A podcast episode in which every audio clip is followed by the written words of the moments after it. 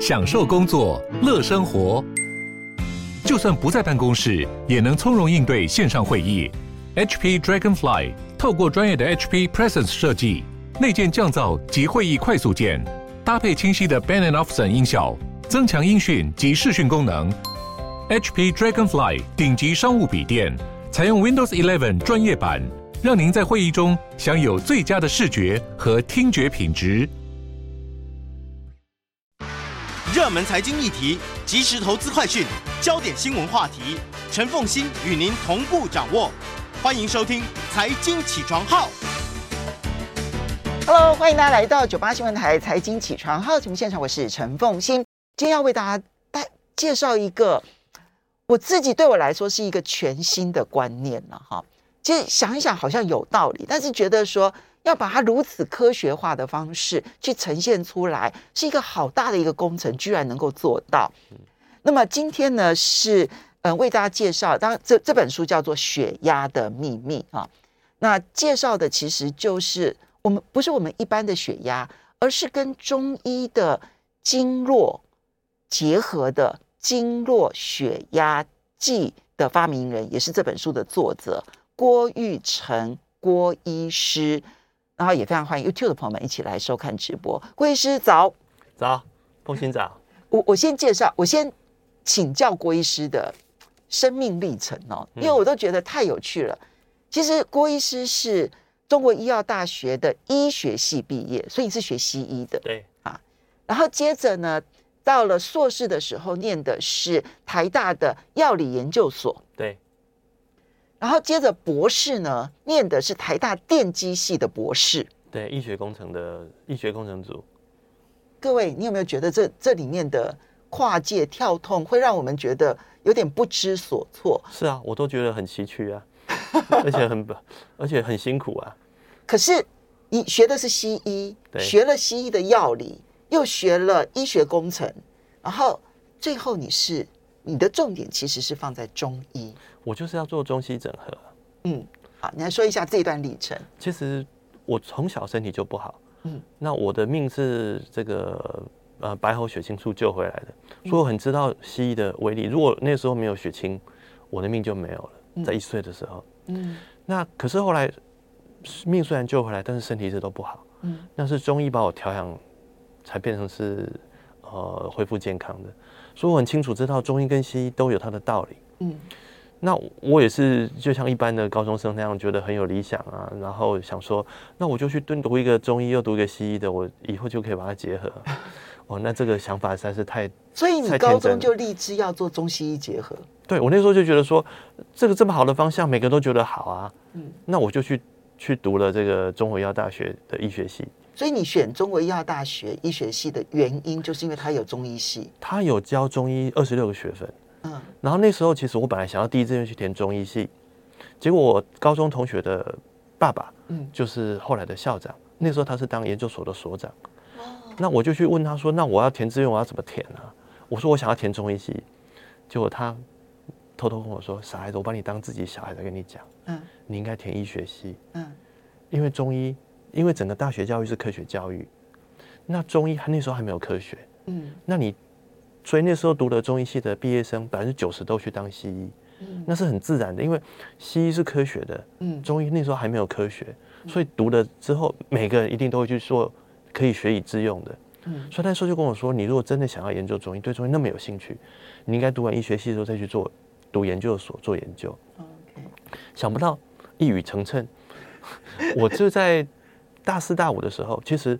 我也是一开始觉得说啊，应该没那么没那么复杂了。我就大学的时候，因为医学系也有，我就从听从他的建议，我就去念中医学系。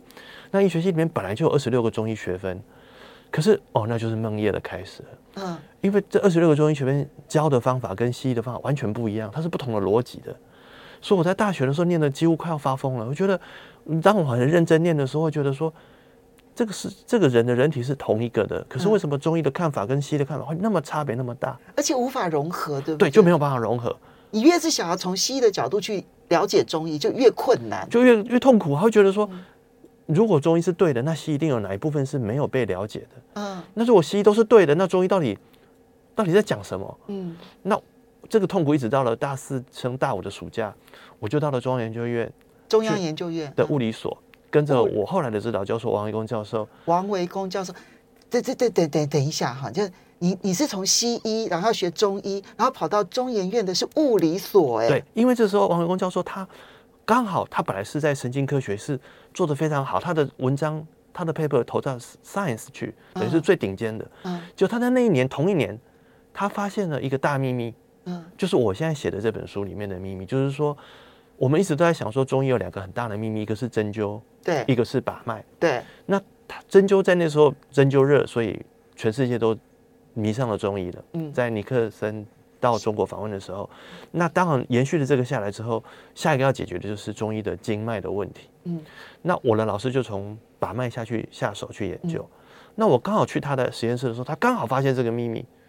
然后他就问我们班，我们班四十几个学生都是医学系的学生，他都跟我说，你要不要来做研究，每个都说非常好，但是要做研究，哎，大家都说，哎，我没有那个，我没有那个兴趣。一个物理老师，一个物理教授，然后说要来研究把脉这件事。对，而且他其实已经找到方法，而且每个人把到觉得哎很有趣，啊，而且很有，而且都发表在很好的杂志啊。可是呢，毕竟医学生其实到了。大四升大，我已经快要去实习了。其实我们班同学每个都都觉得只是很兴奋，但是没有个人愿意去做这个路。对，实习。可是我那时候就开始很认真思考这个路，因为我本来就想要把中医跟西医能够结合起来，帮助家人，也帮助自己的这些病患。那我那时候就下了花了一年思考了清楚之后，就下定决心，然后就开始走这条呃不归路。那本来我就是想要去念，跟着王教授做义工。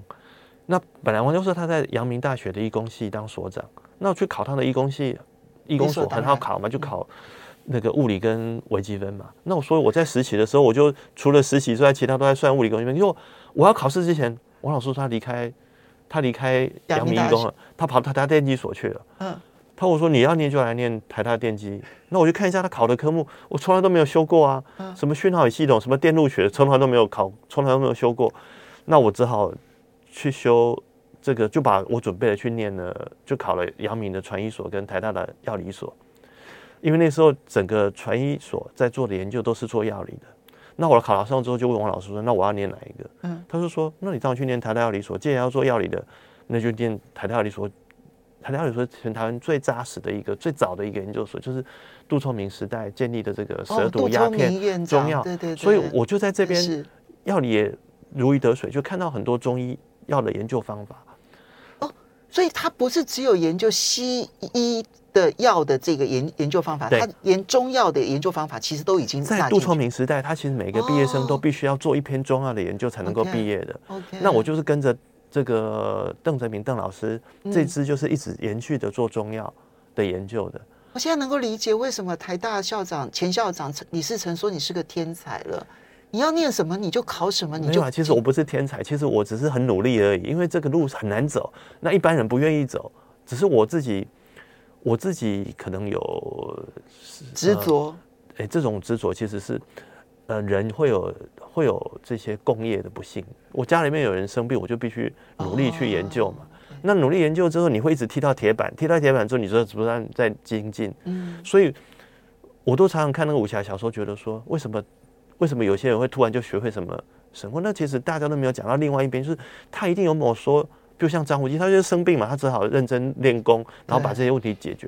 事实上，我们整个做中医的研究，也就是像这样，是因为真的有这样的需求。就像我们现在发明这个经脉血压计，其实我们是三年前决定做这样的研究的。可是呢，我们本来只是想要把把脉的工具更普及化。嗯。可是到了现在新冠的时候，他就必须解决远距医疗的问题啊。对，那我们做一个科学家，就是要解决现实的问题，遇到的问题，所以它就变成一个很好的远距医疗的工具。那像现在疫情发生，我的病人他不能来看诊，居家被隔离，在家里面隔离怎么办？他全家都被隔离的，根本没办法出来，怎么办？那、嗯啊、就把一个血压计放在他家。嗯，像我礼拜一经要必须是经脉血压计哦。对，我们就是一般的血压计。像我礼拜一就做了八个这个。远距医疗，嗯，就只要放一台血压机，他量测全家的资料上来之后，我就可以开药，然后他请快递来拿，然后就就等于是中医师在帮我们把脉一样。对，这就是其实自从新冠疫情发展之后，其实远距医疗就变成一个最重要的题目了。好，我们就呃，刚刚你看到那个过程，不管他念台大药理或者是念台大电机，其实目的都是为了要能够把血压当中跟中医的经脉这件事情做一个很好的结合。对，你刚刚提到说你的这个呃指导教授王维公教授，其实发现了经脉把脉这件事情的大秘密。对。这个大秘密，因为他是物理老师嘛，所以对他来讲，这变理所当然。可这是传统的中医跟想都没有想过的，要利用傅立叶的共振斜坡，共振斜坡就和谐的斜。对，我其实，在看到这一段的时候，我就觉得，哇，真是这个就是为什么我最后得还是得下决心去念台大电机所的原因，因为这个数学在医学院没有教，他只有在电机学院有教，所以我就得去考电路跟讯号系统。的博士班入学考考完之后，我才真的去花七年去念这个博士。对，那我就是在哦天哪！而且我们那时候其实很硬啊，我们的那个 qualify 是必须要考三电两数的，所以我就只好去大学部从电路、电子、电磁学这样一直旁听上来，对，然后去考公数。四年的电机系，对，然后就去补这些学分。但是这个也是我大概是最后一个考这个考试的，我之后的毕业生全部都不用。因为太难了，那后来我的同学，呃，也不要讲是谁，他就考不过，第一次考了考不过，然后就请朱树新教授去游说啊，然后就改了科目，之后就变成只要考应用电学，哦，那就轻松很多了。嗯，可是呢，那对我们做研究来讲，其实这个就是关键的地方。嗯，你很多基础你扎得深，其实你现在像我们现在在做呃研究跟做一些呃这些仪器的发明，其实这些都用得到。可是根本的原因就是在于我刚才讲的。这里面有一个经脉的大秘密，也就是说，我们以前把脉把脉，到底在把什么？嗯，其实里面其实在把中医最难的经脉。嗯，那这个题目其实是多大呢？中国政府从七五计划开始，嗯，到现在的十四五计划，嗯，都把经脉当做是最核心的题目。也就是说，七五每五年一个计划，对，都快四十年。了，嗯。结果在前十三五计划之前，他其实都踢到铁板，嗯，一直做出来的都被西医界否定，嗯，到了第十三五计划的那个。主持人叫王雪胎，他其实以前呃世界卫生组织的副秘书长，嗯，然后他其实来台湾，嗯，跟我们，其实我们在马来西亚遇到他，然后后来马来西亚政府要中医要科学要那个立法，那就找了中医界的人来 support，那也找台湾也找大陆，嗯，那本来是找我跟这个大陆北京中医药大学啊、呃、北京大学的这个神经科学院的这个韩继生院士一起去啊、呃、做这个工作，那本来办了一个演讲。办了一个研讨会，找了全世界最顶尖的，包括 FDA 的主席这些人一起来。那本来我们中医有两席，结果在大会的前夕，马马来西亚政府真的是英英式的，然后他就忽然跟你说：“你们中医只能一个人，你们决定看到谁。”嗯，那后来他们竟然决定是找台湾的我去代表，而不是找北大的这个韩继生院士。哦，那结果这个王雪胎。这个荣誉主席就跑来台湾，在圆山那边找我去。嗯，他说：“我们我们决定请让你去，而不是而不是而不是找韩基生。”这心胸好宽哦。呃，关键是在于马来西亚的华人争取这个中医立法已经四五十年了，他要透过这个大会来拿到完整的。好，我们稍微休息一下，等一下回来就跟大家来解释经脉跟血压。你不是只是看到什么收缩压、舒张压，其实它有更多的经脉的秘密。欢迎大家回到九八新闻台财经起床号节目现场，我是陈凤欣。在我们现场的呢是作家郭玉成医师，他也是经脉血压计的世界专利的发明人。然后今天这这本书大家也可以来去看一下，这个是布克文化所出版的《血压的秘密》啊。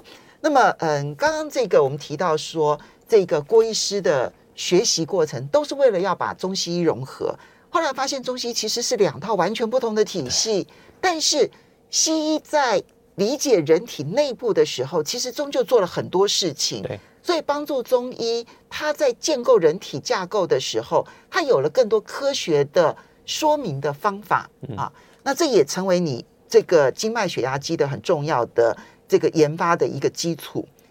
好，我等一下要请郭医师来帮我量我的经脉血压，这样子啊。那么，呃，嗯、呃，郭医师，你要不要说明一下血压？我们通常能够知道的就是舒张压啦、收缩压啦，哈。那么，我坦白说，我这本书我会打开来，一个很重要的原因，是因为我先生有高血压，所以我就想要了解一下。就后来发现，它不是只是单纯的血压高跟低的问题，对，而是我们在血液呢，其实血液就是输送氧气跟养分到各个器官最重要的输送管道。当然，内分泌可能也是另外一个管道了哈。但是这个管道一旦在什么地方出现了迟啊、滞啊，或者是各种变化，其实就是经脉所探测出来的。这个其实就是我们要呃，当初为什么做这个研究的原因。其实是我们其实在量血压的时候，其实我们过去都只知道只量最高点跟最低点，就是收缩压跟舒张压。嗯、其实它中间其实还有六百多点里面只量这两点，其他这六百多点其实都被忽略的。嗯，为什么？因为我们刚才讲了，我在医学院的时候没有这个数学，没办法去分析这个这么复杂的波动。那这就为什么？在三百年前，这个傅立叶他在法国的法国皇家科学院，嗯、他被他的老师谁？就是拉普拉斯。我们学微积分都要学微分方程，就要找拉普拉斯转换，就是拉普拉斯发明的。嗯，那他丢给他的学生这个很难的题目，就是任何一个曲线，你把它变成一个普通的波的解法。那他很聪明，他解出来，结果他老师不给他毕业，他老师觉得你做的不够好，就他没拿到博士啊，怎么办？他就跟着拿破仑到埃及去远征，然后就立了一点战功，他回来就当法国教院的秘书长。那当秘书长就有好处嘛，就很多年轻的学者，很多数学家就跟他一起讨论啊，然后就把这个数学更完整。哦，那第一个用到傅立叶分析的就是英国电缆，刚好那时候发明电报。哦，从英国传电报到跨过大西洋到法国，那就用到这个数学。那从此之后，对所有的这些电信、电机，所有的电子的方法。嗯，都用这个数学，因为电波、光波，甚至于我们血压波都是都是波。那这些计算怎么做？就是要用这这个数学。嗯，那我就是因为这个数学，所以才从医学院的药理所跑来念电机所，就是学这个数学。那这个数学其实背后有很多公数的方法，但是你一旦会了之后，你再来做这些研究就如鱼得水。那事实上，一旦你把中医的你把这个血压波用傅立叶分析完之后。在人体大概前十二个斜坡是有意义的，就是它的大小是还有还有作用的。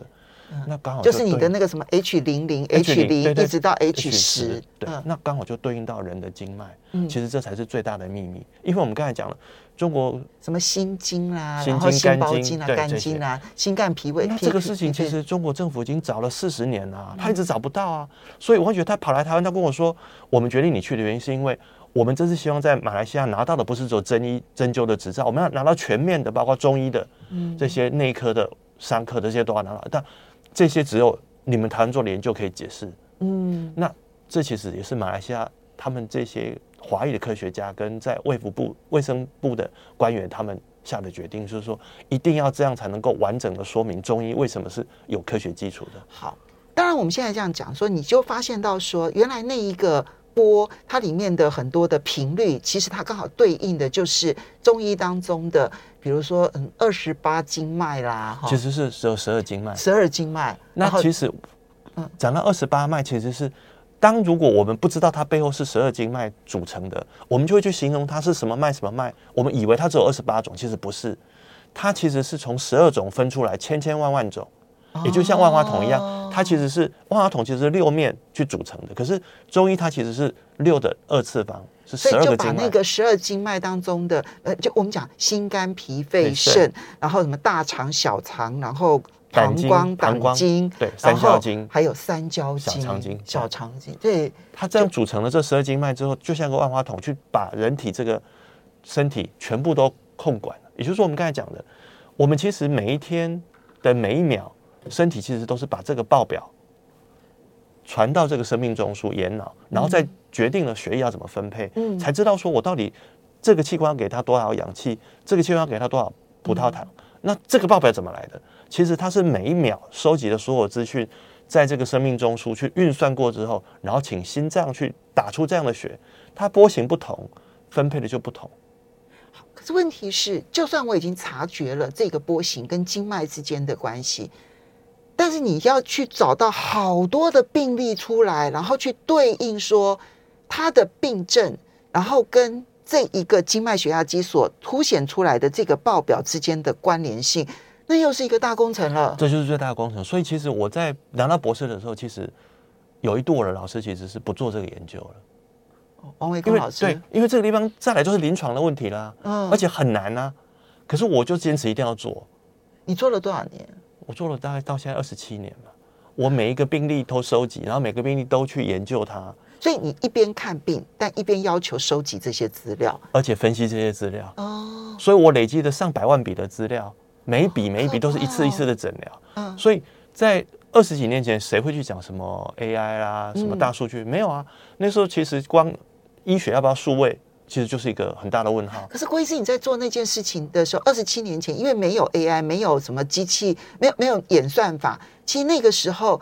你要用什么？就算你学了台大电机系的博士，其实计算起来都是很痛苦的。是，所以我的头发就是这样掉光。因为我每个看病的时候，病人就当说，郭先生的看病要用计算机，因为它里面其实有很多的密码，其实是要去算出来的。对，其实我们常常在讲股票，讲斐波那契系数，啊，讲这个黄金切割，在这个血压波里面全部都有。OK，也可以看得到，因为那个都跟斜坡和谐的坡，它跟这个世界上的这些基本的规律都是相关的。嗯、OK，所以，我们其实，在过去这二十几年来，其实是每个病人我们都去量测。光这件事情，其实我们累积的这个数位病例，其实已经最大的。嗯、所以，这个他世界呃，这个中国最大的医疗集团莆田医院的这个头头叫唐许，他就说。大家都在讲数位医疗了，嗯、在讲 AI 啦。嗯，其实我就只知道郭玉成他，你的资讯是累积了二三十年的。对，其他人都突然之间跑出数据来，但是这数据到底可不可靠？嗯，没有人知道。可是我们是慢慢慢慢累积，每天累积一个三四十个、三四十个，结果累积了二十几年、二十五年，超过二十五年之后，它就上百万笔在那里了。对，如果一天三十个的话，然后一年三百六十五天，其实就一万一万个，一万两千笔左右，一万两千笔，而且这个速度还会再倍增，因为你可能就找到更多的人来协助你这样子。嗯，那我们其实就是在你刚才讲到的，在大概。二十几二十年前左右，我博士班毕业之后，其实我老师其实他已经放弃，他不想做，他就说想要去做血糖了。但是我他找我去做血糖，他说那边赚了大钱，我们再来做周一的研究。我跟他说，老师，如果我要赚钱，我就不会来跟你做研究了。嗯、我当初其实对呀，来就是我的初衷就是要做这个研究的嘛。嗯、你叫我去做血糖，那边确实是很大的商机，没错。可是问题是我的初衷就是要做中医，而且我本来就是医生，我我除了看病之外，其实。我不可能分身去做，把这个都放掉嘛。哦，那我就坚持继续做这个题目。好，那嗯，当然这里面其实除了，当然我们等一下会来示范一下，实际量一下。对对对，等下我等下利用广告的时候，然后请郭医师来帮我量我的经脉血压计。嗯、你看我真的是偷吃布这样子，然后来来这个寻求主持人的利益。可是你这里面其实还有提到。药理这件事情，这就是为什么念台大药理所的原因。那药理，其实其实西医的药理跟中医的药理是很不一样的药理。其实这就是我在药理所学会最重要的。嗯、其实西医的药理，其实无论呃这个我们最大家都熟悉的这些诺贝尔医学奖，比如说这个我们幽门杆菌，嗯，我们呃譬如说现在在讨论的这些呃基因的问题，其实它每一个都有一个药理模型，嗯。那其实任何一个科学家，他发明一个药理模型之后，他就会衍生出很多的药出来。嗯，那其实中医也是这样。嗯，只是中医的核心是什么？就是经脉。嗯，那经脉它其实就是一个很棒的药理模型、生理模型跟病理模型。所以你为什么要从经脉出发？其实包括药理这件事情，就是中药怎么给这件事情，它都牵涉到经脉的原则。对。所以他为什么不能够用西医的药理去解释中医的药理在一次？主要就是这样，因为经脉这个事情在西方医学里面是不知道的。嗯，那事实上它背后其实是整个演化过程中，它流体力学它必须要这样走才最有效率，也就是共振。那共振它它的斜坡越多，它的效率越高。嗯，那其实它生存的优势就越大。嗯，那人为什么变成万物之灵？是因为我们用十二个斜坡，那老鼠只有六个而已啊。大猩大猩猩可能只有十一个啊，所以我们常常讲说，人少一条筋。你你，你做过老鼠的斜坡吗？我们动物实验都要做老鼠啊，哦、所以我们去预测，我们去预测死亡的时候，先拿老鼠来做，它只有六个可以来分析而已啊。嗯，它第七个就能量就很小，小到根本没有用。哦，那人的话，大概在第十个还有它的意义。嗯，那所以我们有十二个斜波来看，所以会。发现人其实为什么比大猩猩这个机器更复杂，都还要复杂，是因为它本身它要效率提高，就像我们现在讲四 G、五 G，就它频宽越大，它能够容纳的资讯量就越大。那资讯越大，我们刚才讲，它眼脑去算的时候，它能够算的东西越多，它就容易有人掌握。嗯，那这些其实其实等到我们念到医学工程、念到电机的时候，其实这已经没有分什么。中医西医也没有分什么电机啊，医学院其实就是人体的奥妙了，其实就是世界的奥妙。就像我讲，它跟肺关联性技术一模一样嘛，它后面背后的数学是一样的啊。好，我们要稍微休息一下，等一下回来呢，因为我在书里头其实看到他们用经络也可以看出情绪这件事情，我就觉得很惊讶。但至少这个郭医师讲了一件事情是我自己亲身经验的，就是当我觉得压力大，其实我自己没有感觉。但在我的睡眠当中呢，偶尔就会出现，呃，那真的是我压力大的时候。我们休息一下，马上回来节目现场了。欢迎大家回到九八新闻台财经起床号节目现场，我是陈凤欣。今天来跟大家谈的是血压的秘密。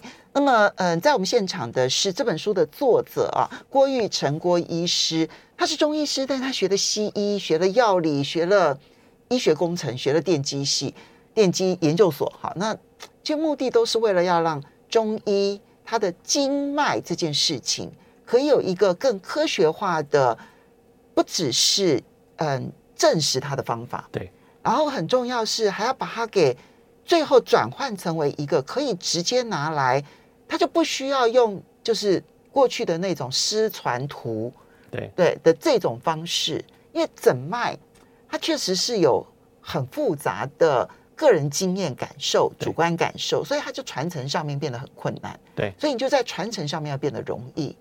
而现在这个时候呢，如果大家借由 YouTube 的话，可以看到，就是你发明的那个经络血压机就挂在我的手腕上面这一个啊。那么这个经络血腕机呢，其实就等于是只要病人有一个啊，那根据这个资料传给你，你就可以等于像是中医诊脉一样。对。它事实上就是把这个老中医的这个手法完完全全用一个血压计来模拟了。嗯，所以我们其实除了前一段量血压之外，第二段会用浮取跟沉取各量一段。浮取哪个浮哪个取？我们一般把脉会浮中沉，嗯，就是轻轻的按跟重的重重的按。嗯，那事实上我们就是模拟这个中医的取得的取，对，用谱曲或者成曲、成曲来得到的资讯，然后再去做分析。然后就会得到我们刚才讲的，透过傅立叶分析之后，就会得到十二经脉。嗯，那这个其实是整个中医里面把脉里面最大的秘密，嗯，其实也是整个中医最大的秘密。嗯，而且它就是西医跟中医最大的不同。嗯，西医就是没有这一段，所以呢，我们不了解说为什么血液流动力学它最后为什么会这么的有效率。我们一般的这个电厂，嗯，最高的效率大概是百分之四十，嗯，大部分百分之都是百分之三十几而已。那最高是哪一家？就是就是三一福岛的那家东京电力公司哦，所以它不是一家很烂的公司，它是一家全世界最好的公司，但遇到了地震跟海啸，就没有办法了。嗯，可是我们所有的生命，包括我们循环系统，我们的效率是多少？百分之九十八。哇！我们现在在运用太阳能的时候，那太阳能板哦，他们现在的极限大概是百分之二十几，对，就把太阳能转换成为电力，大概我知道是百分之二十几，已经是上限了。对。但是你说我们身体能量运用可以运用到百分之九十？对，因为我们就是有共振的机制。嗯，那共振机制要怎么达成？就是我刚才讲的谐波，它不断的利用一个谐波、两个谐波、三个，就是在低等的动物，比如说大白鼠，大概六个谐波。嗯，可等到人的时候，它其实就十二个谐波。它其实是就像我们现在四 G、五 G 这样，效率越来越高，越来越高。嗯，那所以这个就是我们整个身体为什么我们是万物之灵？我们把猴子关在动物园，而不是猴子把我们关在动物园。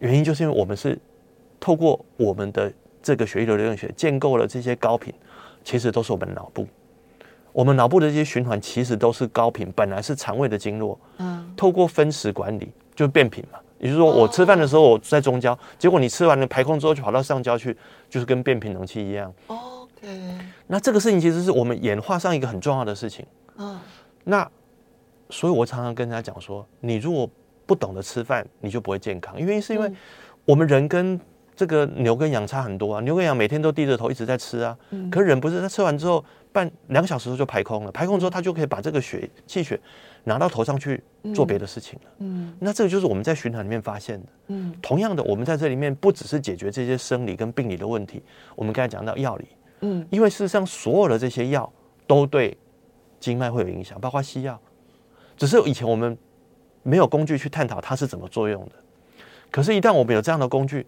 像现在很多医师，包括西医，就想要买回去量测他做的治疗有产生什么影响，甚至更多病人他更想要拿这个东西，因为他想知道医生对他的治疗产生什么作用。甚至很多人喜欢吃，打开电视喜欢吃健康食品，但是从来不知道它的作用在哪里。他就想要拿这个去量测，说对我静脉产生什么影响。那这个事情我们在过去三十年，其实我说我每天都在做这个事情。所以我有静脉血压计之后，其实我每天都想要去看门诊，因为每天会看到不一样的结果。所以刚刚医生讲了一个重点是说，嗯，比如说我们在不管吃药或吃保健食品，吃了之后到底对身体有没有帮助？其实我们自己用光是用感受的是感受不出来的。有些人他比较敏感，他可以感受出来，可是一般人没有那些感受啊。但问题是，他是他是他是过敏吗？不是，他其实是就像神农氏尝百草一样，他是很敏锐的知道说这些影响是什么。那事实上，这个都可以显示在经脉血压计上。所以不管我的敏，我的我有没有敏感的感受到它的变化，但是经脉血压机里头所呈现出来的那么几个高频、十二个高频的变化，可以让我知道说，到底对我身体有影响或没影响。这就是为什么是正面的还是负面的？对，这就像说，一般人喝咖啡都知道会醒脑，可是他为什么会醒脑？嗯，喝茶也是，那两个差在哪里？我们用血压计去量就知道了。我们用经脉血压量就知道哦。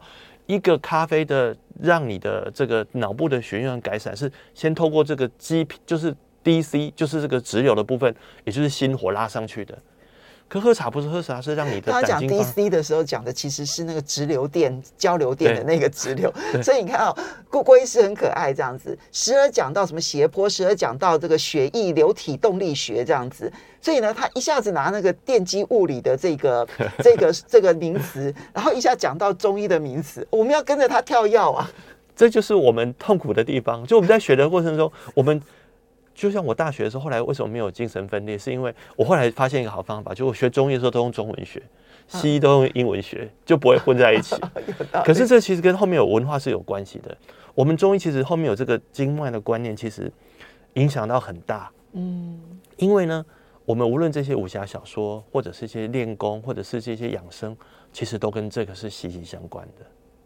所以你会对你的病人，因为呃，我过去也曾经碰过很厉害的中医师，他可能会要求说，比如说你呃针灸完了，或者是吃药完了，你可能回去先观察三天。啊，我碰到一个专门治疗癌症的这个医师，在在上海了哈，他会把病人留在上海，然后要观察他吃完药之后，比如三天或一个礼拜的变化，看完了之后，接着再调药。是啊，可是对你来说。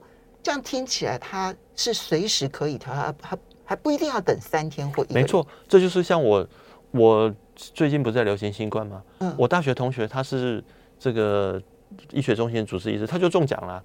他中奖之后怎么办呢？他请我这个同学处理啊，嗯、我就拿一个血压计放他那里啊，嗯，他就每天量两次啊，那我就知道他什么时候要换药了。嗯，那确实没有说中间有一个很大的转折啊，那还好，因为你每天都量。这就是医生张仲你讲的随时消其脉症。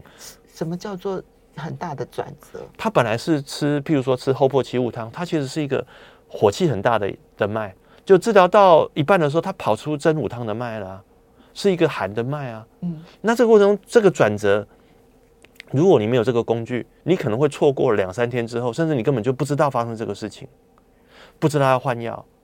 这就是为什么我们他变寒了之后他会怎么样？哎，他开始咳嗽了。他开始，他很可能就影响到他那个那个就是呼吸啊各方面了吗？对，再来就如果咳嗽再不行，就变成喘了嘛。那事实上就是整个我们整个这个传染病发生的过程，一开始的时候你是身体用很大的抵抗力跟他在打仗，其实等于是发炎反应。对，可是你打完了之后呢，他其实敌人也打败了，把把敌人打，可是自己也开始虚了啊。嗯。可是这个过程中在哪时候发生呢？我的同学在第四天发生的。嗯。那有些人是第二天就发生，有些人第五天发生，嗯、可你不知道啊。那怎么办？这就是我在台大做博士论文，在安宁病房做的时候发现的一个好方法。你把血压计去量，每天只要量一次，你就知道他病情的变化了。OK，所以我们就在台大安宁病房找到一个指标，就是你在死亡过程中，他有一个发散的点，过那个发散点之后，他就回不来了。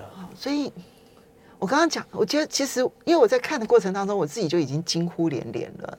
那么，可是呢，刚刚听到这个郭医师讲完了之后呢，我就觉得，当然一方面这个历程觉得很辛苦，但二方面又觉得，其实有一个更科学化的方式。因为西医现在有一个最大的问题是，它是用平均数然后来治疗人。对。但是看起来它这个更能够发展到个体化来治疗人。我真的很希望它能够发扬光大。它事实上就是个精准医疗。对。那时间的关系，要非常谢谢郭玉成郭医师，也要非常谢谢大家，谢谢。